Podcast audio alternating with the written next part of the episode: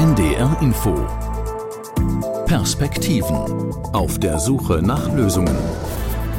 Ein Podcast von NDR Info. Die medizinische Lehre und Forschung geht nach wie vor vom männlichen Normkörper aus. Und das schadet Frauen. Man muss insgesamt sagen, dass es zum Thema geschlechtersensible Medizin noch sehr, sehr viele Wissenslücken gibt. Wenn man mal ganz provokativ ist, könnte man fast sagen, dass 50 Prozent der Menschheit eigentlich nicht verstanden sind und dass die Forschung, die bisher eben gelaufen ist für den sogenannten Einheitsmenschen, tatsächlich auf 50 Prozent der Bevölkerung nicht übertragbar ist. Von wegen also kleiner Unterschied. Frauen sind anders, aber das hat in der Medizin lange Zeit überhaupt keine Rolle gespielt. Zum Beispiel, manche Frauen werden falsch behandelt, weil ihre Symptome nicht denen von Männern gleichen. Manche Medikamente sind für Frauen viel zu hoch dosiert oder kaum wirksam, weil sie eben nur an Männern getestet wurden. Und manche dieser Unterschiede, die fallen nur durch Zufall auf und die Forschung schaut noch viel zu oft nur durch eine Männerbrille. Wie sehr werden Frauen in der Medizin benachteiligt und was muss sich ändern? Darum geht es in diesem Podcast der NDR Info Perspektiven. Wir sprechen mit Forschenden, die versuchen, diese Unterschiede zwischen Frauen und Männern besser zu verstehen, mit einer Medizinerin, die dieses Wissen in die Praxen bringen will und mit einer Krebsforscherin, die in diesem kleinen Unterschied eine ganz große Chance sieht. Ich bin Michael Herz, hallo. Und ich bin Birgit Langhammer aus dem Team der NDR Info Perspektiven. Moin. Bevor wir gleich so richtig loslegen, Mila, sprechen wir jetzt eigentlich von Gendermedizin oder von geschlechtersensibler Medizin? Weil mir sind beide Begriffe bei der Vorbereitung begegnet. Also ich würde am liebsten von geschlechtersensibler Medizin sprechen. Also den Begriff haben quasi alle verwendet, mit denen ich für diesen Podcast gesprochen habe. Und meiner Meinung nach trifft es das auch am besten. Also es geht bei diesem Thema ja um ein Bewusstsein dafür, dass man eben diese medizinischen Unterschiede zwischen Männern und Frauen sieht und wahrnimmt. Da gibt's einmal die rein körperlichen Unterschiede, also die Anatomie ist anders, wissen wir alle. Der Stoffwechsel unterscheidet sich aber auch und natürlich die Hormone. Aber auch gibt es Rollenbilder, soziale Rollen spielen damit rein. Und die können eben dazu führen, dass Frauen in der Medizin benachteiligt werden oder nicht richtig behandelt werden.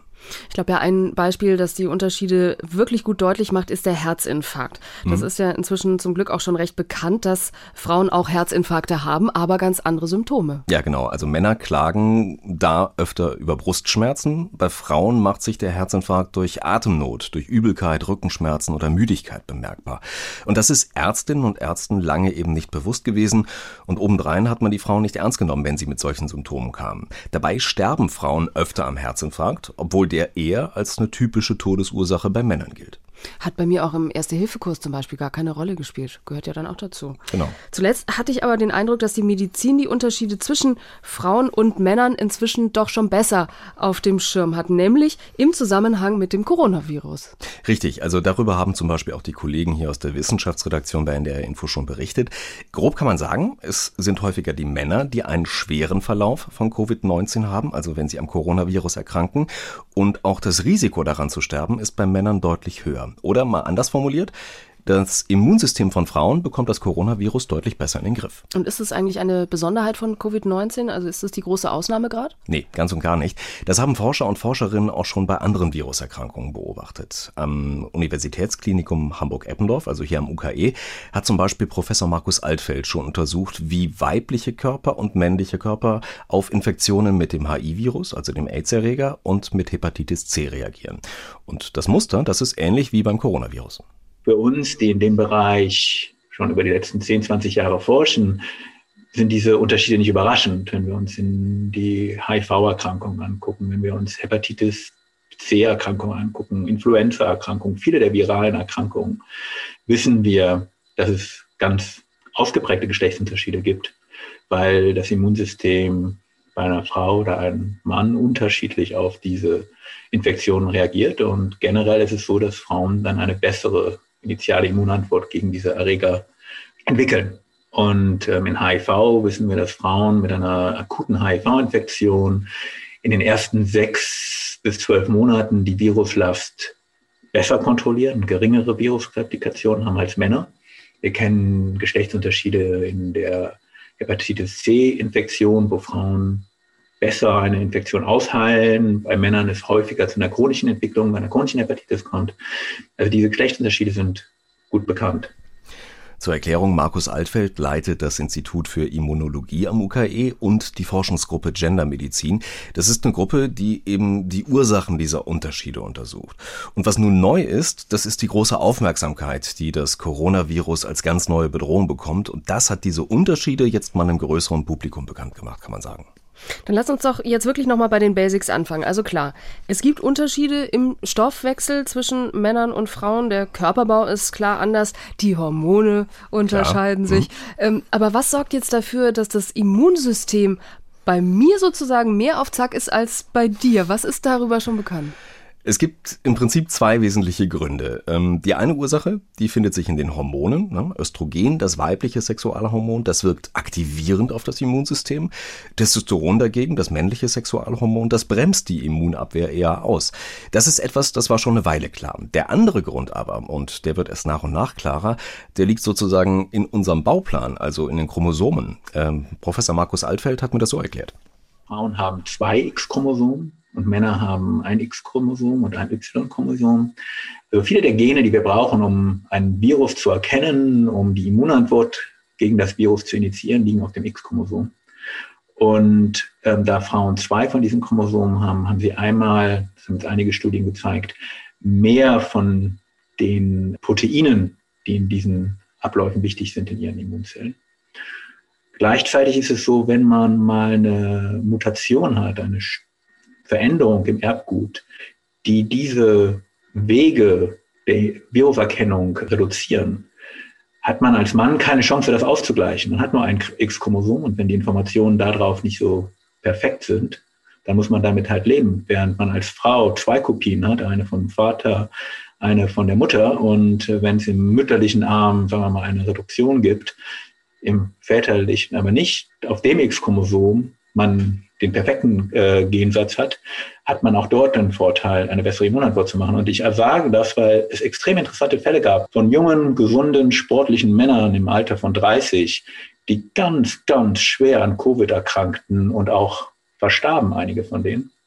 Und die Untersuchung der Gene zeigte, dass genau in diesen jungen Männern Moleküle oder Gene, die dann zu Molekülen führen, die wichtig sind in der Erkennung von SARS-Coronavirus-2 gestört waren.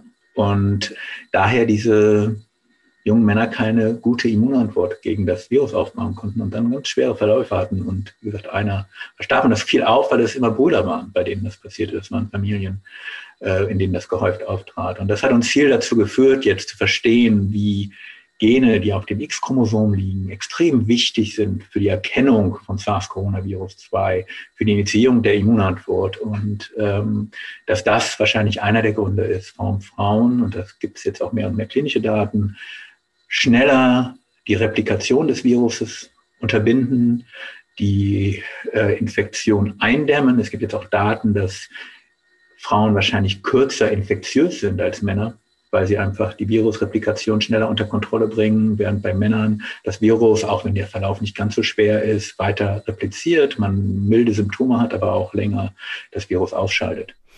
Also wenn ich das jetzt richtig verstanden habe, Frauen haben sozusagen durch dieses Doppel-X-Chromosom ein Backup, das äh, dem Immunsystem dann Beine macht, wenn Männer aber nur mit einer Festplatte auskommen müssen. So, genau so kann man es beschreiben. Und diese Festplatte, die kann bei Männern oben dann auch noch Macken haben und dann wird es schwierig. Es gibt dafür übrigens eine ganz spannende Erklärung, woher das kommt. Da sind wir dann in der Evolutionsmedizin. Für frühere Menschen war es wichtig, Erreger so schnell wie möglich zu erkennen und eine Infektion so schnell wie möglich zu unterdrücken, also um ungeborene Kinder oder Neugeborene zu schützen. Markus Altfeld hat dieses getunte Immunsystem bei Frauen als so eine Art ja, Nestschutz erklärt. Das bringt Frauen im Umgang mit Virusinfektionen wie Covid-19 heute noch Vorteile, hat aber beim modernen Menschen dann auch Nachteile.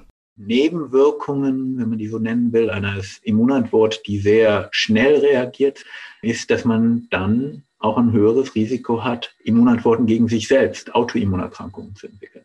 Die Kehrseite der Medaille. Autoimmunerkrankungen treten häufig im fortgeschrittenen Alter an, 30, wenn man 30 ist, 40 ist, und davon ausgeht, dass die Lebenserwartung zu diesen Zeiten wahrscheinlich nicht weit über 30 lag, sind diese Nebenerscheinungen von einer sensitiveren Immunantwort evolutionär zu vernachlässigen. Auch wenn sie jetzt, wo wir 70, 80, 90 Jahre alt werden, 100 Jahre alt werden, äh, viel höhere Lebenserwartungen haben, natürlich äh, ein großes medizinisches Problem darstellt.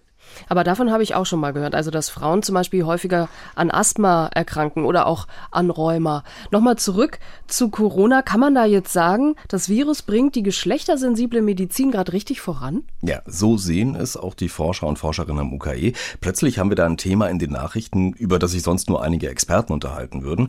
Und das Thema bekommt jetzt sozusagen die nötige Dynamik, um die Arbeit von Medizinern und Medizinerinnen nachhaltig zu beeinflussen und nach vorn zu bringen, glaubt Markus Altfeld vom UKE. Das sind ja die drei Schritte, die, die Beschreibung. Und das tun wir jetzt seit 20, 30 Jahren, dass wir beschreiben, dass da Unterschiede sind oder wahrscheinlich schon seit 100 Jahren. Das zweite ist zu verstehen, warum die Unterschiede da sind.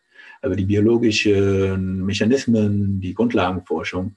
Und da sind wir jetzt so weit, dass wir verstehen, was dem zugrunde liegt. Und der dritte Schritt ist die Umsetzung. Und ich glaube, da fangen wir mit an alle die, die in dem Bereich arbeiten, finden, dass es nicht genug ist und das kommt auch immer wieder auf und glaube ich ganz wichtig, wie in, der Charité und anderen Bereichen diskutiert wird, das ins Curriculum von Ärzten und Pflegepersonal zu integrieren und dann hoffentlich mehr und mehr umzusetzen. Wenn wir grundsätzlich vom männlichen Normkörper ausgehen in der Forschung, dann machen wir einen Fehler. Wen haben wir da gerade gehört? Das ist Kirsten Kappert-Gonter. Sie ist äh, Obfrau für die Grünen im Gesundheitsausschuss im Bundestag und sie ist Selbstmedizinerin, Fachärztin für Psychiatrie und Psychotherapie und sie engagiert sich seit Jahren sehr dafür, in der medizinischen Forschung und in der Lehre stärker auf diese Unterschiede zwischen den Geschlechtern zu achten. Und deshalb habe ich sie als Interviewpartnerin mal mitgebracht für diesen Podcast. Sie sagt ja, es wäre ein Fehler, nur vom männlichen Normkörper 80 Kilo auszugehen. Das klingt ja erstmal naheliegend. Ich habe hm. auch gelesen, dass eine Tablette zum Beispiel für den Weg durch den Körper bei einer Frau doppelt so lange braucht wie beim Mann. Aber gibt es diese Schablonen denn wirklich noch so?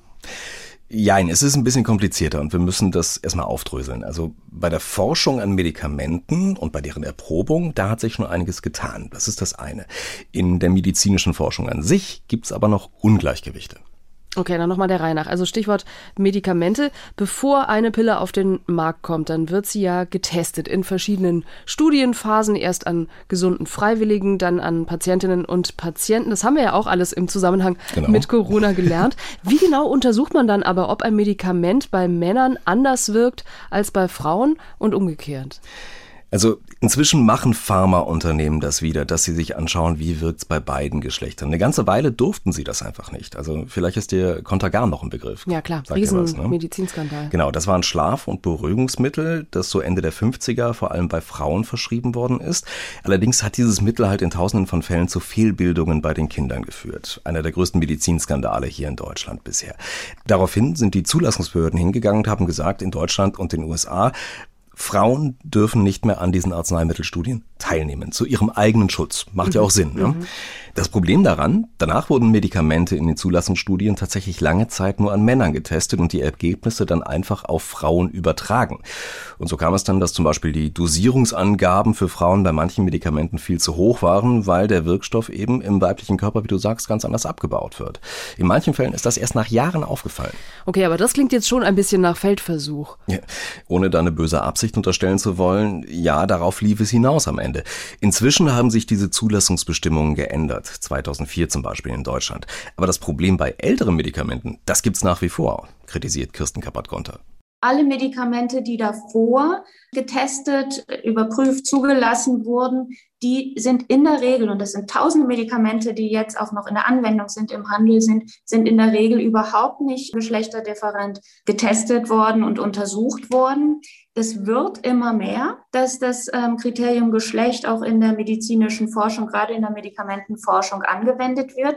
Im Übrigen gibt es auch noch immer Studiendesigns, das wird weniger, aber die gibt es, wo Frauen in der zweiten Zyklushälfte, wo ja der Hormonstatus ein anderes als in der ersten Zyklushälfte, ähm, ausgeschlossen werden aus den Studien, weil das die, die Untersuchungen verkompliziert, weil das Resorptionsverhalten zum Beispiel dann unterschiedlich ist. Und das ist ja natürlich absurd, weil natürlich Frauen auch in der zweiten Zyklushälfte Medikamente nehmen. Wer steht da Ihrer Meinung nach auf der Bremse? Ich glaube noch nicht mal, dass es wirklich eine ganz gezielte Bremse ist, so nach dem Motto, äh, wir Pharmaunternehmen möchten jetzt mal unbedingt Frauen ausschließen, sondern das ist eher sowas wie ein blinder Fleck. Also es ist tatsächlich etwas komplizierter, auch an Frauen äh, Medikamentenstudien durchzuführen, weil eben die Zyklusschwankungen sind, wie sie sind. Also es macht es für die Forschenden etwas komplizierter. Darum gibt es sicherlich da auch ähm, Widerstände, zu einer wirklich umfassenden Forschung zu kommen. Aber ich glaube schon, dass es auch Studiendesigns gibt, wo dieses Kriterium, dass es so relevant ist, auch das Geschlechtskriterium selbstverständlich zu inkludieren in eine Forschung, wo das einfach übersehen wird. Und darum ist es natürlich so wichtig, dass man das einfach festlegt. Dass man sagt, selbstverständlich muss Medikamentenforschung an allen Geschlechtern durchgeführt werden. Und im Übrigen auch selbstverständlich muss die Entwicklung von Prothesen oder Medizinprodukten, die eingesetzt werden in den Körper, selbstverständlich an allen Geschlechtern durchgeführt werden, weil wir wissen auch, dass Prothesen, beispielsweise Knieprothesen, und es sind überwiegend Frauen, die Knieprothesen benötigen, häufig einen schlechteren Sitz haben, weil eben die Entwicklung im Wesentlichen, nicht umfassend, aber im Wesentlichen vom männlichen Normkörper ausgeht. Dabei gibt es ja bei Prothesen noch nicht mal Risiken und Nebenwirkungen. Also das klingt echt ein bisschen wie ein Scherz, dass diese Prothesen kaum an Frauen getestet werden. Du hm. sagst, es hat sich was geändert. Werden denn Medikamente inzwischen 50-50 an Frauen und Männern gleichermaßen getestet? Nee, werden sie nicht. Aber das ist auch gar nicht vorgeschrieben. Also ähm, ich habe es ja gerade schon gesagt, seit 2004 hat sich was geändert. Pharmaunternehmen in Deutschland müssen dann seitdem eventuelle Unterschiede zwischen Männern und Frauen bei ihren klinischen Studien überprüfen. Aber eben nicht 50-50. Es gibt auch keine vorgeschriebene Mindestbeteiligung von Frauen, sondern die Verteilung der Geschlechter, die muss angemessen sein, um Unterschiede oder Risiken feststellen zu können, so heißt es. Und diesem Grundsatz folgt auch die neue EU-Verordnung, die wohl Ende des Jahres zu diesem Thema in Kraft tritt. In der Praxis bedeutet das, die Pharmaunternehmen, die passen ihr Studiendesign daran an, wie stark eine Erkrankung unter den beiden Geschlechtern auftritt. Das hat dann zur Folge, dass es starke Schwankungen gibt. Also laut dem Verband der forschenden Pharmaunternehmen liegt der Anteil von Frauen in den Phase 1 Studien, also mit gesunden Freiwilligen, so zwischen 10 und 40 Prozent, also sehr wenig. In den klinischen Studien an Patienten und Patientinnen variierte dann so zwischen 3 30 und 80 Prozent, je nachdem, um was für ein Medikament es geht. Das klingt ja gerade in dieser Anfangsphase wirklich nicht nach besonders viel. Reicht es dann schon aus, um da ein klares Bild zu bekommen? Dazu gibt es ganz widersprüchliche Standpunkte. Also die Bundesregierung und auch die Pharmaunternehmen sagen, ja, das reicht. Die Unternehmen stehen sogar auf dem Standpunkt, dass in der Regel gar keine unterschiedliche Dosierung von Medikamenten bei Männern und Frauen nötig ist, weil die Unterschiede beim Abbau der Wirkstoffe in ihren Studien nur sehr gering seien. Das mhm. ist deren Meinung. Die Forscher und Forscherinnen, die sich stärker mit der geschlechtersensiblen Medizin beschäftigen und mit denen ich hier für diesen Podcast gesprochen habe, die sehen das alle kritischer und halten den höheren Frauenanteil für nötig. Bei den Medikamenten hat sich also schon was bewegt. Es gibt da nicht mehr nur den 80-Kilo-Mann als Standardmenschen. Und wie sieht es jetzt bei der übrigen medizinischen Forschung aus? Also zum Beispiel auch bei der Erforschung von Krankheiten. Das ist meiner Meinung nach die größere Baustelle. Also ich bin in einem Artikel aus dem österreichischen Standard auf spannende Zahlen gestoßen. Ich habe den mal mitgebracht. Die, die macht das Problem ein bisschen deutlich. Neun von zehn Frauen leiden demnach unter PMS, dem prämenstruellen Syndrom, also Beschwerden im Zusammenhang mit ihrem Zyklus. Erzähl mir mehr davon. Ja, du wirst es vielleicht kennen. Bei Männern dagegen, da leiden höchstens zwei von zehn unter Erektionsstörungen, also deutlich weniger, viel weniger. Und die Autorin in diesem Artikel hat herausgefunden, dass sich fünfmal so viele Studien mit Erektionsstörungen beschäftigen als mit PMS. Also da gibt es ein deutliches Ungleichgewicht zwischen dem medizinischen Problem einerseits und medizinischer Forschung andererseits. Und es gibt manche, die sagen, die Forschung ist einfach männerlastig, die ist einseitig. Das sind Formulierungen, die mir begegnet sind. Okay, also auch wenn das jetzt äh, sicher ein zugespitztes äh, Beispiel ist und in meinem Kopf sehe ich gerade eine Tablette vor mir, die Frauen nehmen könnten, um PMS äh, abzuschaffen. Das wäre wär ein Riesengeschäft. Das, ja, ich glaube auch, das wäre wirklich eine ein wirtschaftliche Frage, die sich da anschließt. Also wie erklärt sich so ein Ungleichgewicht? Und noch dazu, es gibt ja nicht zu wenig Frauen in der Medizin. Zwei Drittel der Medizinstudierenden sind weiblich. Ja, das habe ich auch gelesen aber sie sind eben nicht an den entscheidenden Stellen, zum Beispiel an den Lehrstühlen. Da sitzen vor allem Männer.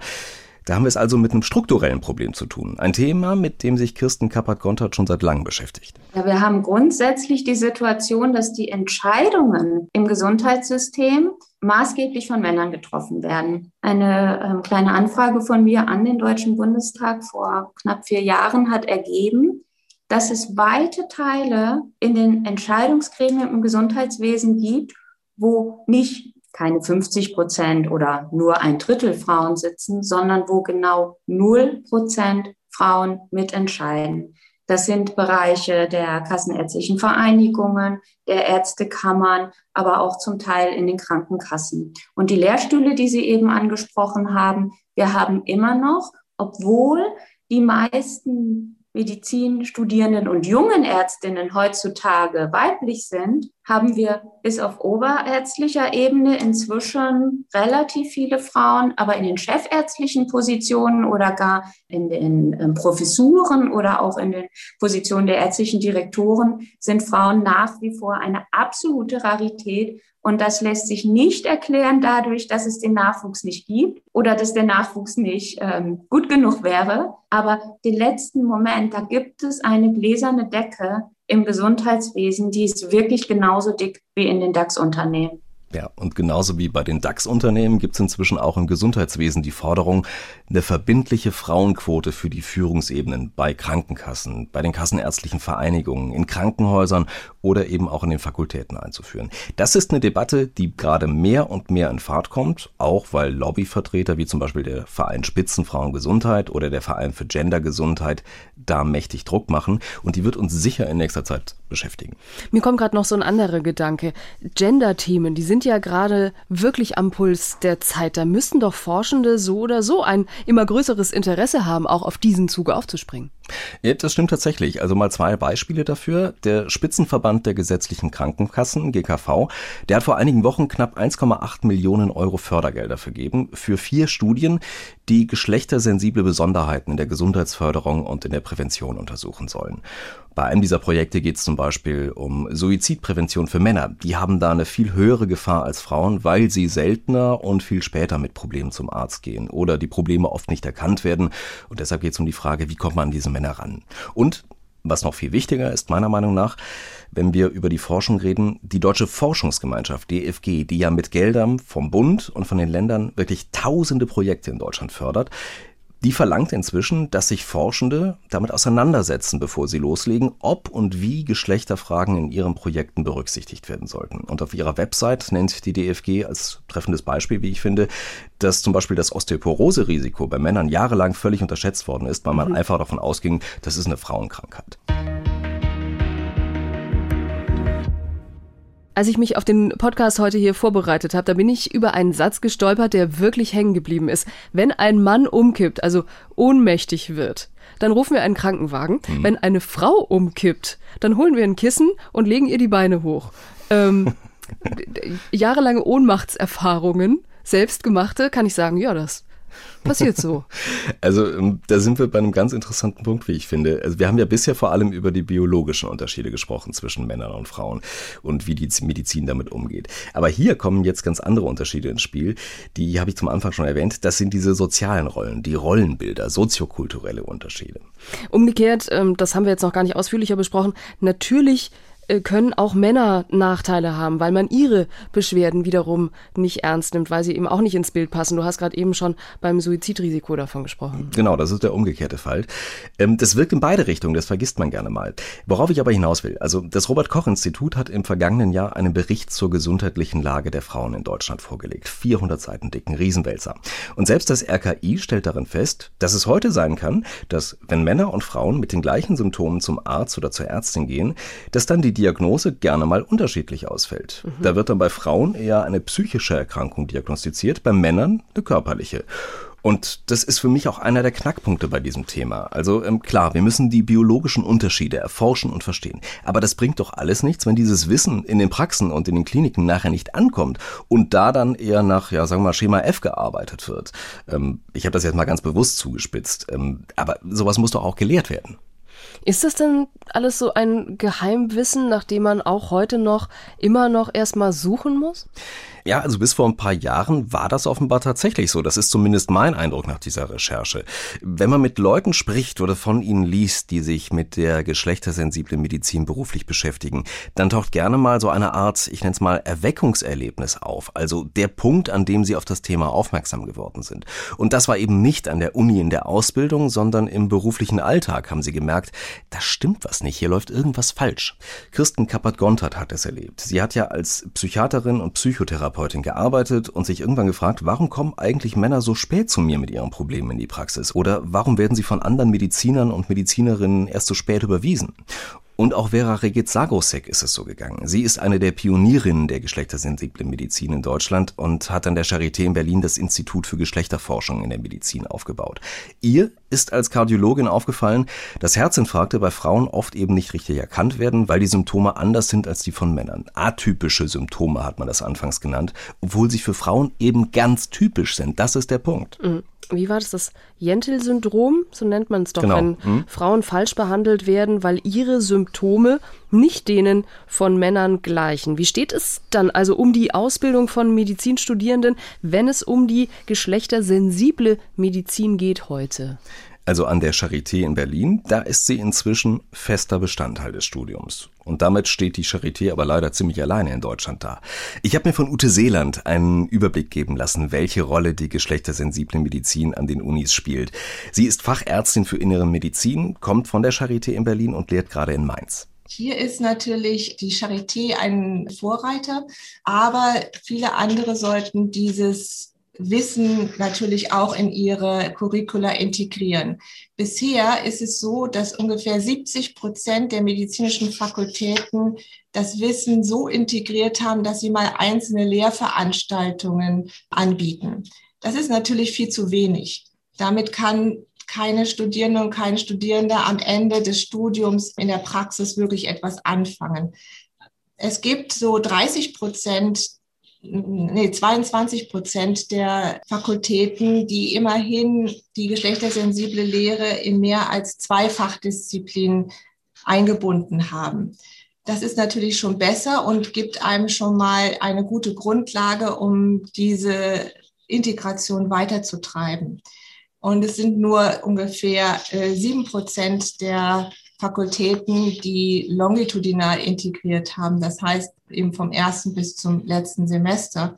Und nur eine Universität, die es auch als prüfungsrelevant ansieht, beziehungsweise die Prüfungen auch danach gestaltet, dass äh, Fragen integriert werden. Hm. Ich hake da noch mal kurz ein. Das heißt, wenn es sozusagen nur an einer Fakultät in Deutschland prüfungsrelevant ist bisher, ist die Wahrscheinlichkeit, dass selbst wenn ich einen jungen Mediziner oder eine Medizinerin erwische in der Praxis, die gerade quasi aus dem Studium kommt, ist die Wahrscheinlichkeit, dass er oder sie sich mit dem Thema auskennt, verschwindend gering, oder?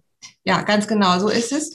Und deshalb sind wir natürlich dabei, auf Fachtagungen und auf Kongressen immer wieder Vorträge anzubieten, immer wieder auf das Thema aufmerksam zu machen, in Diskussionen immer wieder auf das Thema aufmerksam zu machen und auch im Bereich der Niedergelassenen in Qualitätszirkeln immer wieder unsere Expertise anzubieten. Und die Nachfrage ist in den letzten zwei Jahren immens gestiegen. Das muss man ganz klar sagen. Das heißt, das Bewusstsein, dass die geschlechtersensiblen medizinischen Fakten eine Relevanz spielen und einen wirklich weiterbringen, ist auf alle Fälle gestiegen. Aber natürlich flächendeckend ist es noch lange nicht. Wenn ich als Medizinerin, Mediziner äh, oder angehende Medizinerin, Mediziner mir dieses Wissen aneignen möchte, dann muss ich eine Zusatzausbildung im Moment machen. Ist das richtig? So eine Facharztausbildung? Das gibt's noch nicht.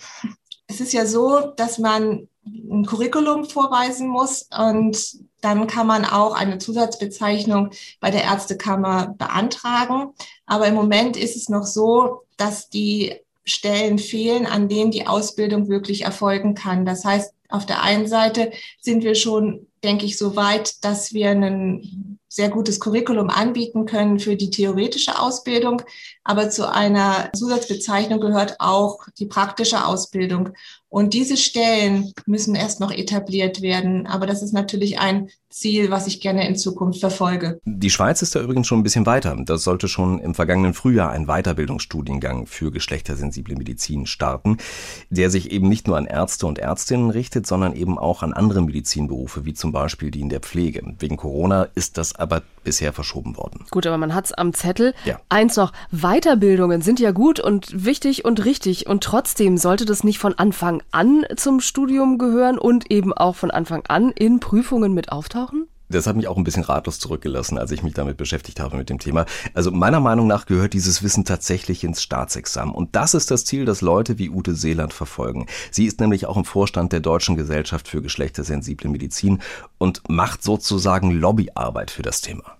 Da sind wir jetzt gerade dabei, ähm, die Examina fürs Staatsexamen für die Medizinerinnen, Mediziner und Pharmakologinnen und Pharmakologen so zu beeinflussen in der Hinsicht, dass auch geschlechtersensible Fragen gestellt werden.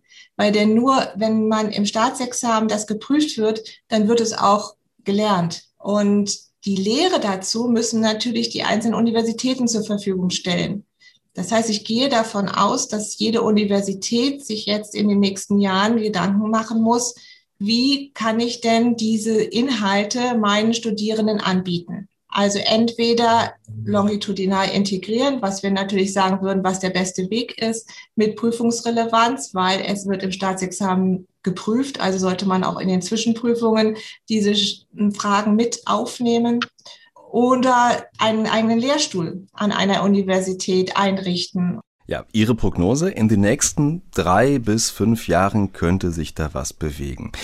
Und wenn du jetzt überlegst, wie lange so ein Medizinstudium dauert mhm. und das noch oben drauf kommt, da braucht es einen langen Atem.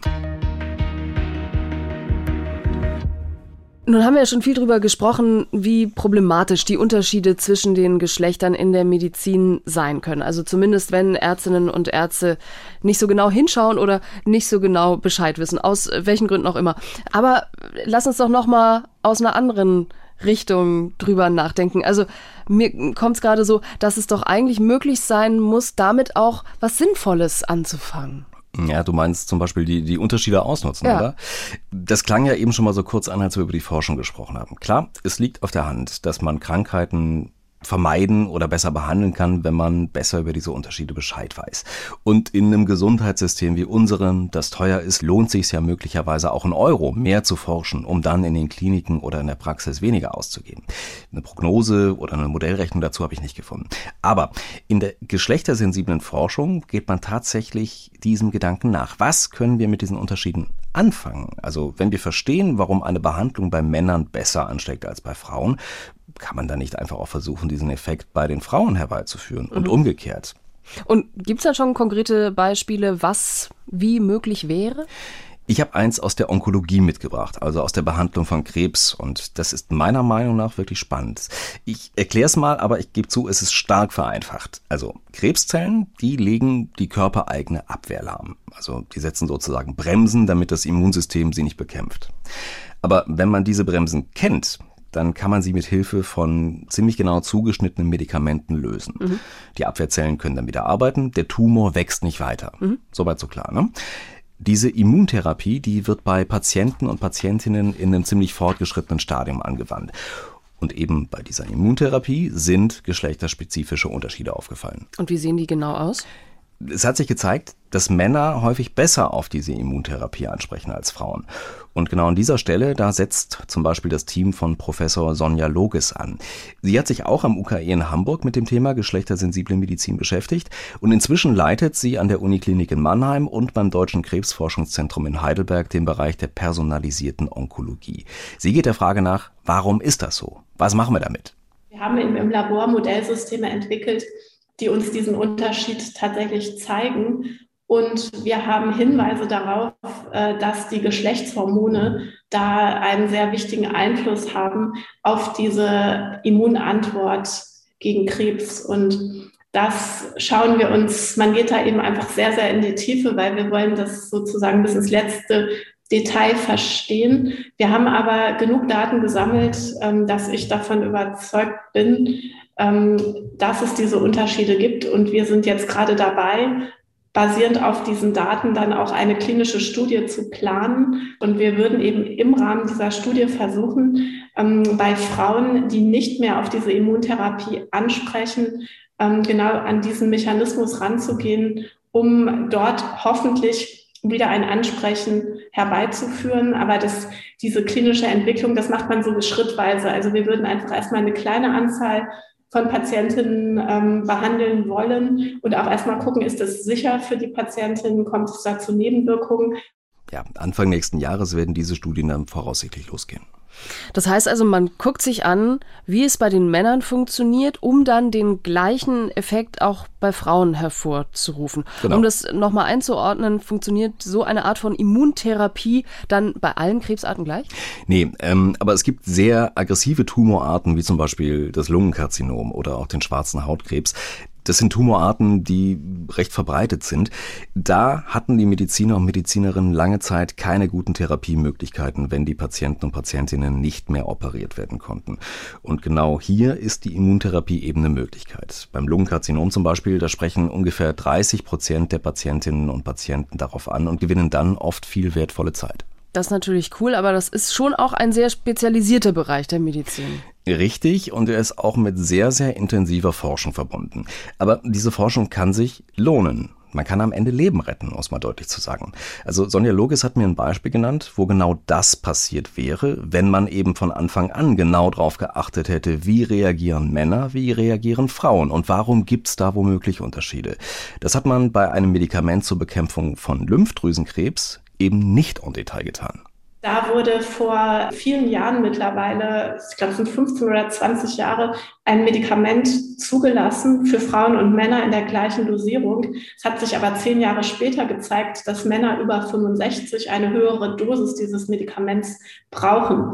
Und das heißt, hätte man das vorher gewusst, und hätte man die Studien, die zur Zulassung geführt haben, entsprechend aufgelegt, dann hätte man mehr Männer heilen können. Und ich denke, wir brauchen da ganz dringend auf verschiedenen Ebenen, also einmal natürlich auch politisch, ähm, aber auch bei den Forscherinnen und Forschern, die im Labor sind und bei den Ärztinnen und Ärzten, die dann klinische Studien machen und vor allem auch bei den Pharmaunternehmen entsprechenden Druck, dass das wirklich geschlechtersensibel beziehungsweise ausgeglichen ist.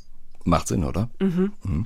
Und wenn wir vor diesem Hintergrund nochmal auf die Immuntherapie zurückkommen, ich weiß, dass Medizinerinnen und Mediziner ungern Prognosen abgeben und auch zu Recht keine Versprechungen machen wollen. Aber ich habe Sonja Loges mal um eine Einordnung gebeten, für wie vielversprechend sie diesen geschlechtersensiblen Ansatz in der Immuntherapie hält. Ich könnte mir vorstellen, dass das ein wichtiger Schritt ist. Also ich bin jetzt nicht sicher, ob man dadurch Menschen heilen kann, die man sonst nicht heilt. Also, doch, ich glaube schon, dass das ein entscheidender Schritt ist. Den sollten wir gehen. Geschlechtersensible Medizin. Echt ein Thema, wo es sich lohnt, nochmal hinzuhören. Wir haben eine ganze Menge jetzt aufgezählt. Wie fällt dein Fazit aus, nachdem du dich jetzt so intensiv mit dem Thema auch beschäftigt hast? Also ich habe den Eindruck, dass wahnsinnig viel in Bewegung ist. Also wir sind sicher nicht mehr auf dem Stand von 1990, als die Frau so das unbekannte Wesen für die Mediziner und Medizinerinnen war. Ähm, und wo man einfach hingegangen ist und gesagt hat, ja, wir haben hier Erfahrungswerte von Männern und ja, wird schon passen bei den Frauen. Ähm, da hat sich viel, viel verändert. Mhm. Das glaube ich auch, wäre bei mir so hängen geblieben, also dass bei der Medikamentenforschung beide Geschlechter betrachtet werden und dass man eben auch schon beim Forschen, beim Entwickeln das Bewusstsein dafür hat. Also das Beispiel von Covid-19. Richtig, ja. Und äh, Covid-19 oder Corona sorgt halt auch dafür, dass das Thema noch mehr an Fahrt gewinnt. Ähm, es spielt sicher auch eine Rolle, dass Fördergelder inzwischen erst vergeben werden, wenn sich die Forschenden vorher mal Gedanken machen, ob Geschlechterunterschiede für sie wichtig sein könnten oder nicht. Und wichtig fand ich auch, wie kann man die Unterschiede dann konkret nutzbar machen. Also dieses mhm, Beispiel mhm, aus ja. der Onkologie, das wir jetzt zuletzt gehört haben, davon profitieren ja dann auch wieder Männer und Frauen. Ja, das finde ich ist ganz wichtig bei diesem Thema. Es geht halt eben nicht nur darum, dass sozusagen äh, Nachteile abgeschafft werden, unter denen Frauen gelitten haben. Am Ende können tatsächlich beide was davon haben. Was ich allerdings nicht nachvollziehen kann, ist, warum geschlechtersensible Inhalte nicht längst Bestandteil des medizinischen Curriculums sind. Also warum wird es nicht allen Studierenden sofort beigebracht? Und damit meine ich nicht nur Ärzte und Ärztinnen, dazu gehört zum Beispiel auch die pflegerische Ausbildung. Da könnten und sollten wir doch schon weiter sein. Aber wie so oft haben wir in diesem Podcast auch wieder die Schweiz gesehen, die es vielleicht schon vormacht. Um den Gedanken vom Einstieg nochmal aufzunehmen, es kann eben nicht sein, dass 50 Prozent der Menschheit von ihren Ärztinnen und Ärzten nicht verstanden werden. Richtig. Und wo ist die PMS-Tablette? Schönes Beispiel dafür, dass am Ende dann doch wieder alle profitieren würden. Nicht nur die Frauen, auch die Männer. Mehr Infos zu dieser Folge, zur geschlechtersensiblen Medizin, wie Frauen und auch Männer von ihr profitieren können, findet ihr in den Show Notes. Das waren die NDR Info Perspektiven. Den Podcast und viele andere spannende Folgen gibt's natürlich auf ndr.de-perspektiven oder auch in der ARD Audiothek. Und wenn ihr Fragen habt, Anregungen, Ideen oder auch Kritik, dann schreibt uns gerne an perspektiven.ndrinfo.de. Und damit sagen wir Tschüss. Tschüss. Ein Podcast von NDR Info.